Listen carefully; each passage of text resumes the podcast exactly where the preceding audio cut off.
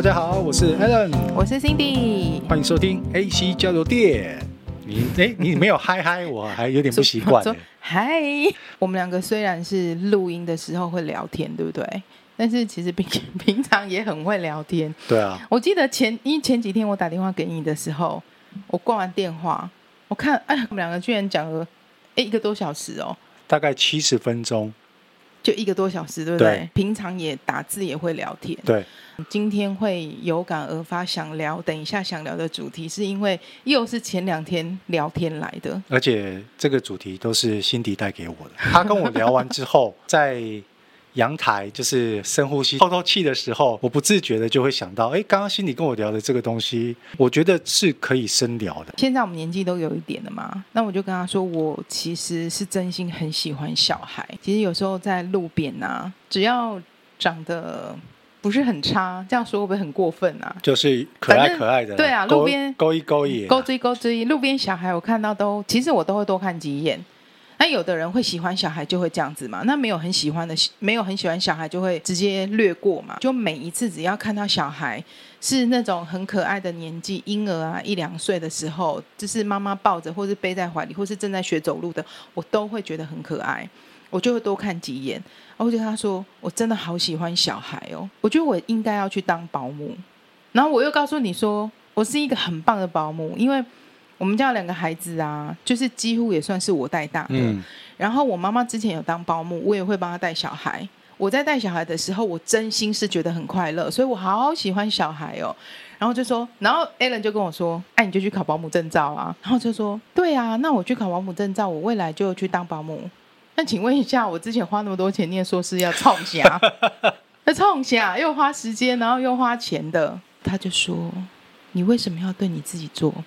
这种灵魂拷问呢？嗯，这是灵魂拷问吗？我觉得你也可以说它是灵魂拷问，你也可以说它是自我检讨，或者说在对自己的一个反思。就是因为辛迪跟我聊到这个东西之后，然后我在透气时，我就突然觉得说，我们在学生阶段毕了业，出了社会，其实会有好几段迷惘的时期，maybe 就是二八三十岁的时候。到三十五，到了四十，不同阶段有不同的迷惘。你不觉得有时候像在夜深人静的时候，像我是因为我是猫头鹰夜猫子，嗯，我常常在夜深人静的时候，我真的有时候就会想一些不能说负面的，是真的去认真的面对自己当下或是未来会遇到的问题，然后来问自己，我到底现在在干什么？所以你每天都在灵魂拷问呢、啊，不能讲每天，没有每天时长。所以其实我在跟你讲这个问题的时候，你就说这种问题想起来本来就很残忍，很残忍啊。那为什么你要做灵魂拷问？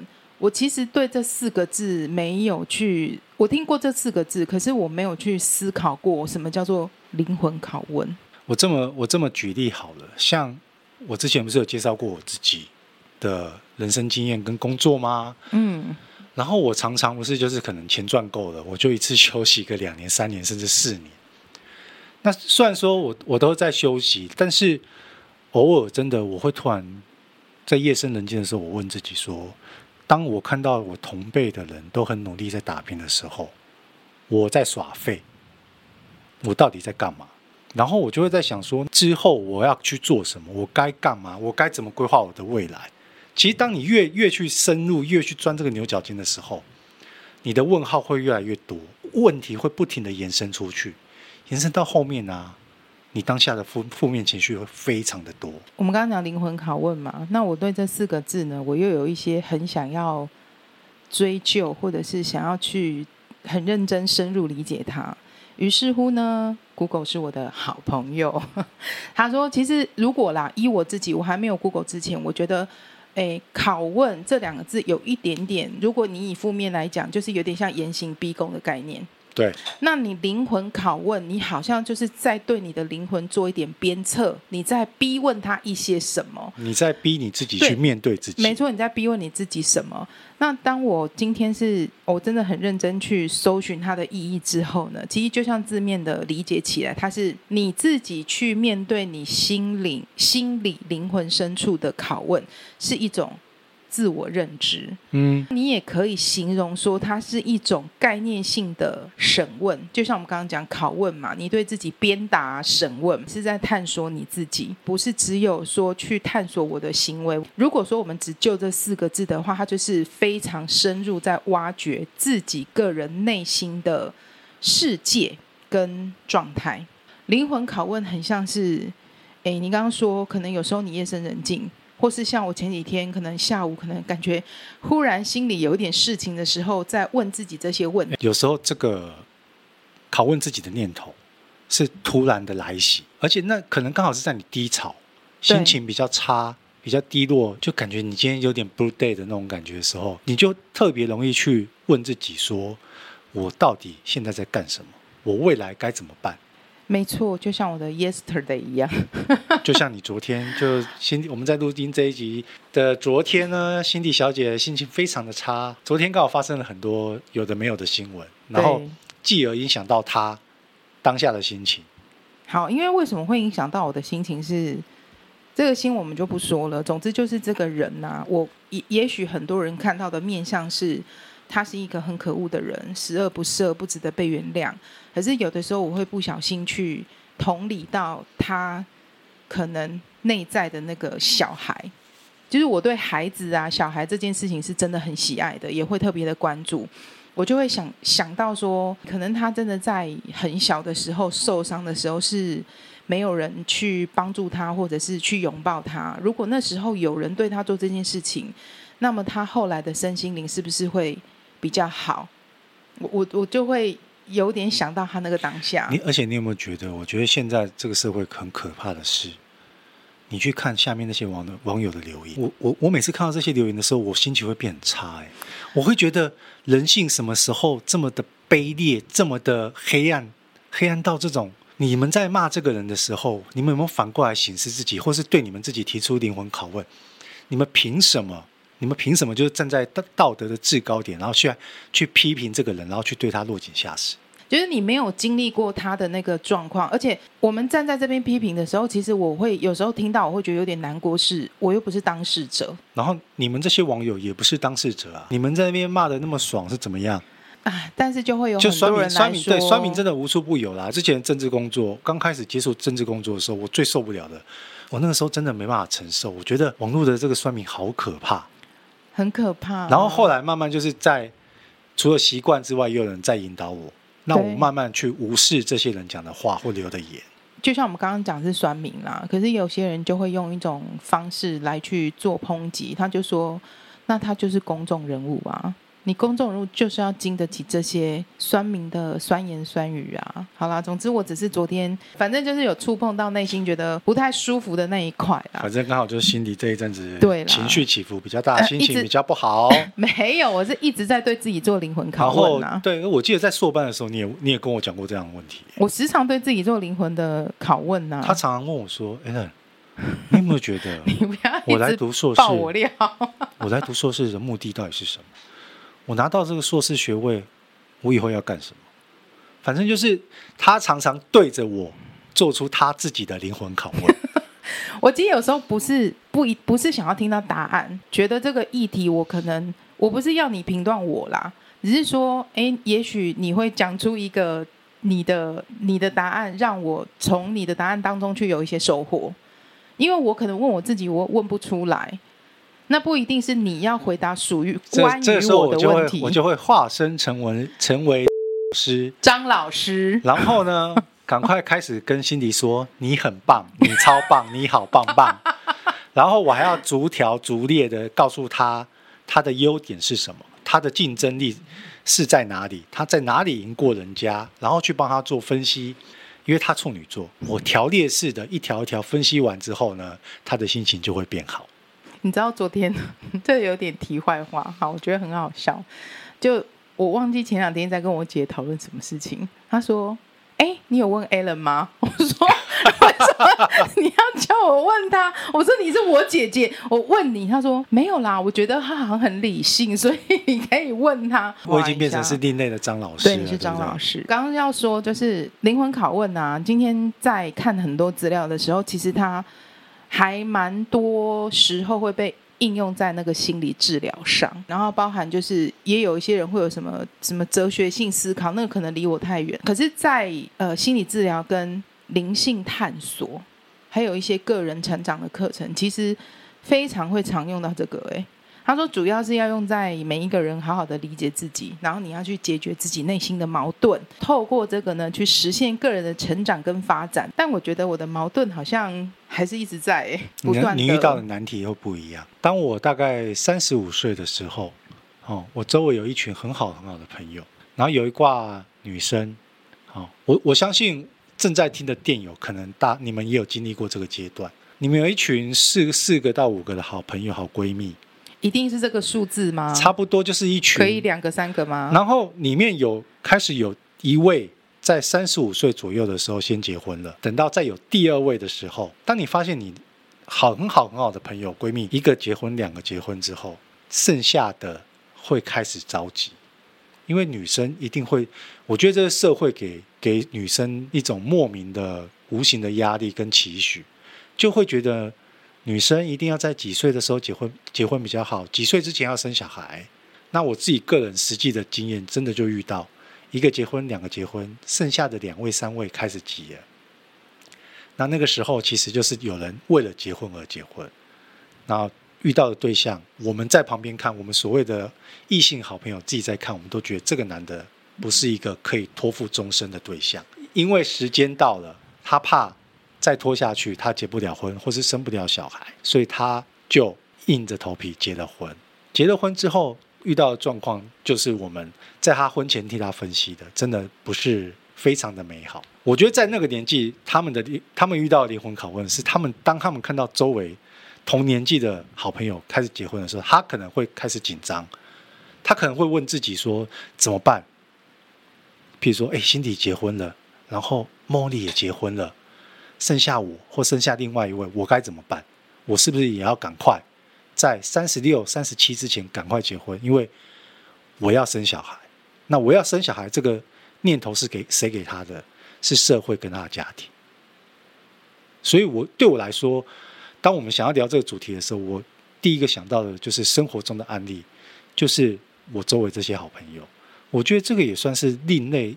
当他们在那个年纪的时候，他们遇到的这种婚姻的危机，或是年纪到了该结婚。然后产生的一些压力，我相信他们自己一定有对自己拷问。当别人在做什么事情，他可能急的时候，我就在夜深人静的时候想着，我要去哪里找另外一半呢？对。那为什么他们都已经有了，我没有呢？是不是我不够好？是不是我哪里不够好？是做像这样子的灵魂拷问。但是结婚之后，也还是会有另外一个程度的灵魂拷问：我为什么要嫁给他？其实婚前他自己一定心里有底，可是迫于现实的因素跟一些压力，他欺骗了他自己，你懂吗？你就知道为什么我一定要问你？要问一个绝对理智的人，是不是？因为自己拷问自己不会有答案，你知道？因为我刚刚讲，我觉得拷问你某个程度你来讲，它就是一个严刑逼供嘛。我跟我自己的内心，跟我自己的灵魂对话。对，可是。其实还是自己在跟自己对话。今天我要你自己惩罚你自己，把你自己打得很痛，你会不会对你自己手下留情？一定会啊！你会怕痛啊？我跟你讲，就像我那个时候，就是休息了三年，然后某一天夜深人静的时候，我躺在床上，突然就觉得，干，Allen，你不能再这样废下去，这样真的好废哦。然后我就会开始帮自己加油打气，就是说，好，我明天开始我要干嘛干嘛干嘛，我要早点起床，我要作息正常，然后我该去就是跨出去。准备迎接新的工作，等到睡起来之后，吃了饭之后，嗯、好想睡哦，就觉得哎，我、哦、成果还够，我好像还饿不死，然后就继续废下去了。没有，所以我就讲说自己在拷问自己，其实是对自己是会有一定的慈悲，你自己对自己不会残忍到哪里去，因为宽以待己啊。对，所以就像刚才我们举例的。诶，朋友都结婚了，那为什么我还没有呢？是不是我哪里不够好，或什么？你一定会对自己是保有一定的宽容度啊。通常是不是我说我为什么要问别人？因为我会需要别人来对我严刑逼供。有时候是会听到不同的答案，才会有一些不同层面的成长跟思考。因为我觉得拷问为什么要问？问就是要有答。那如果我自己问自己，我可能永远都不会有答案。每个人自己的心里在想什么，说真的，只有自己知道。那你自己自说真的，自己一定都知道很清楚啦。全世界最了解你自己的人就是你。对啦，真的没有别人。这就像最近那个新闻嘛，对不对？每个人都有秘密啊。嗯、对啊。可是这秘密你不想讲，只有你自己最清楚啊。就灵魂拷问，其实有时候为什么会是一种心灵治疗或是灵性探索的一个很重要的一个算方法之一啊。所以进行灵魂拷问的时候啊，我觉得除了自己问自己，有时候其实透过比较客观的立场，请别人来拷问你也不错。嗯，那你也要旁边有适合的对象跟朋友哎。好的，我是 Cindy 老师。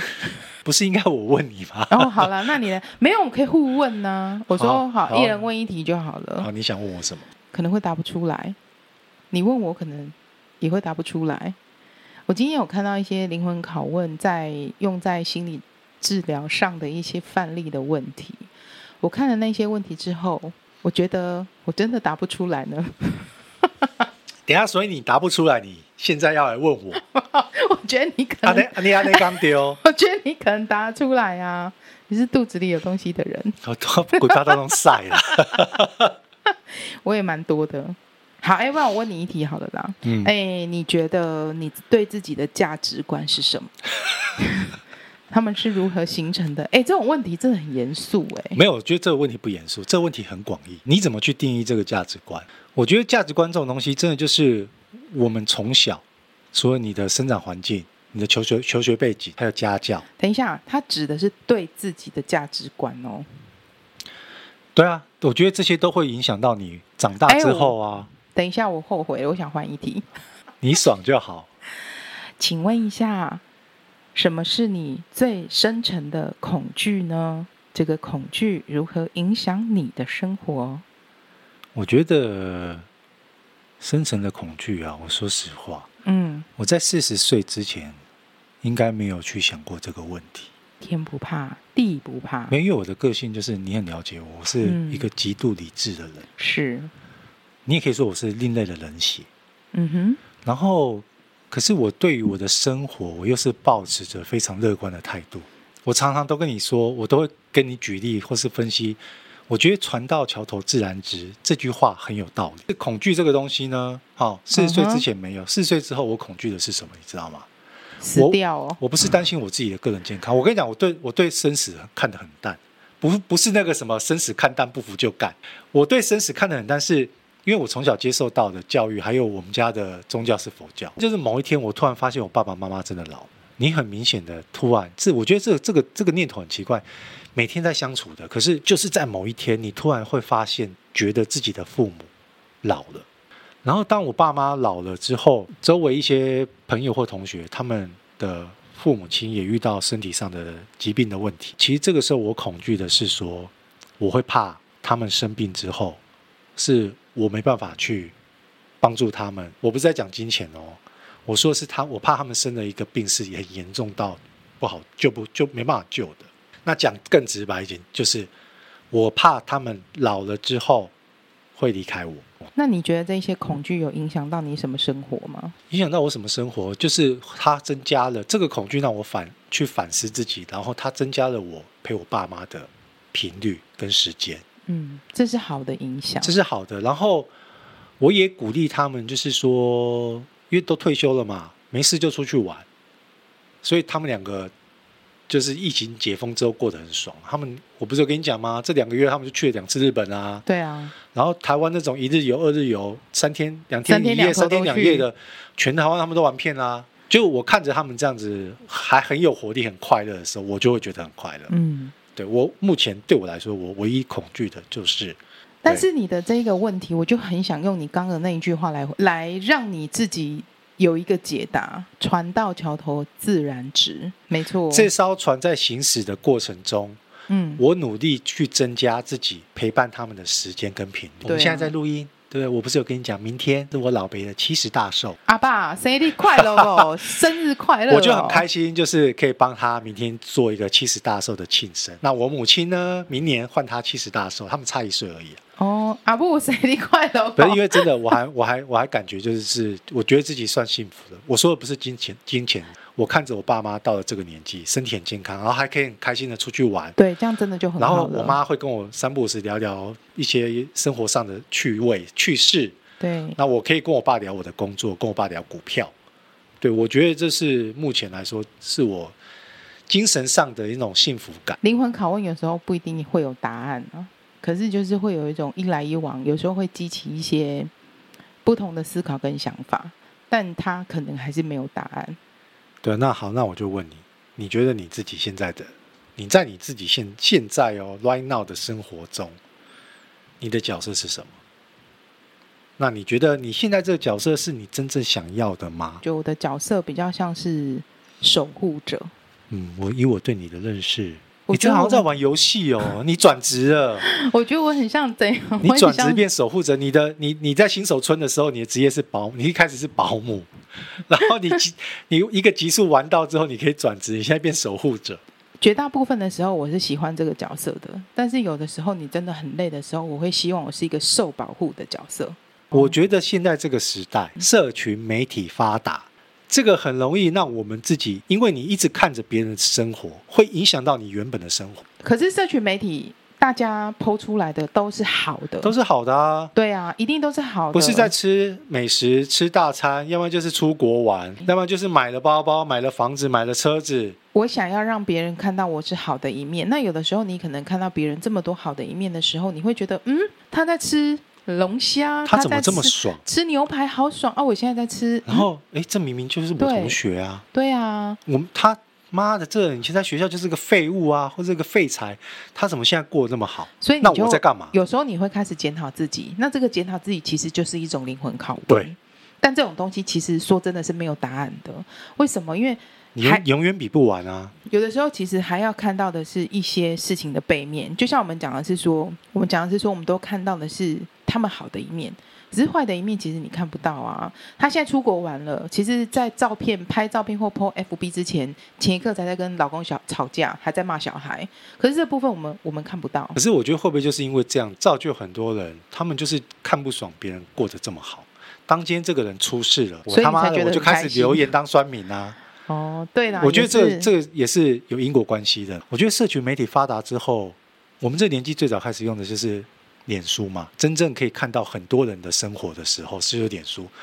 对，其实我们自己在 po 的时候，一定也是 po 自己比较过得比较爽、比较好。这就是真的看多了，别人可能都过得很爽，过得很好，过得很幸福，过得很开心。嗯、然后你不自觉就会比较。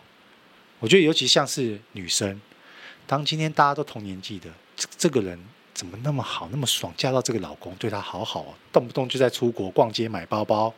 买用的化妆品，用好的化妆品，买新的衣服，然后小孩子都在读很贵的私立学校，然后他这个时候突然看自己的生活，就会觉得说：我为什么会这样？我为什么现在这这么惨？对啊，其实我觉得这就是因为社群媒体的影响，然后而产生了一个自我怀疑的念头。当然，有时候进行灵魂拷问，或是对自己做一些检讨，其实是必要的啦。是必要的，可是我觉得。不要太过于封闭在自己的世界，不停的去拷问、敲打自己，要比较开放一点。你可你可以像辛迪一样，就是遇到了一个像我这样的好朋友，对啊，万一他没有朋友怎么办？然后扣印没有朋友哦，你可以留言给我们，扣印给你，好不好？你留言给我们，是给他。好，我看到之后。我会帮你解答，可以吗？今天主题是可能比较偏向灵魂拷问，或是自我的问答之类的。那我觉得自己哈，你要怎么样问自己都没有关系。有时候拷问自己是有点像在自虐的感觉。那虐待就会有伤口，有时候结痂它会变成一个新的皮肤嘛。但是我我自己觉得，不要随便灵魂拷问别人哦。也尤其是情侣跟夫妻哦，你知道不要不要随便拷问，不要随便拷问，因为是打击哦。你知道，就我们刚刚讲前面说，你在灵魂拷问自己的时候，有时候在夜深人静，你在问。你自己的时候，都会影响到你自己的情绪了。那更何况是我今天要灵魂拷问别人的时候，会不会影响影响到别人的情绪？这可能是蛮有可能的哦。就像刚你讲，情侣之间就不要问什么“我跟你妈妈掉到水里，你要救谁？”这你要教人家怎么回答？不要问，不要问这种白痴的问题。对，这种这种其实也是一种白痴的灵魂拷问呢。问问自己就好了，找找好朋友，激荡出另外一种火花。而如果你真的觉得没有人可以跟你灵魂拷问的话，欢迎你 AC 教练私讯指名 Alan 老师来回答你哦。然后以后变成就是我们在每一集开场的时候，我就要先回答一些电友问题。Alan，请问你认为生命目标是什么呢？这个就要牵涉到可能宗教问题。Alan，你最大的遗憾是什么呢？Alan，你对爱的定义是什么呢？好多哦，好多灵魂拷问的问题哦。不要问我，因为我可能真的答不出来哦。讨论这种稍微稍微有一点点带有意识形态的学术严肃的问题，有学术吗？我觉得很学术啊，好不好？那你要写一个论文了。这真的哎，对你这样讲，其实这个东西可以变论文。在心理学可能可以，对，心理学一定有很多这种东西啊。我觉得心理学一定心理学一定很多种东西。好，不要随便拷问别人，问问自己是可以的。我觉得每天就很乐观、很开朗的面对你每天的生活。记得听 AC 交流店，听我们聊聊天、打打屁，交流一下哦。谢谢各位的收听，好，下次见喽！下次见，拜拜，拜拜。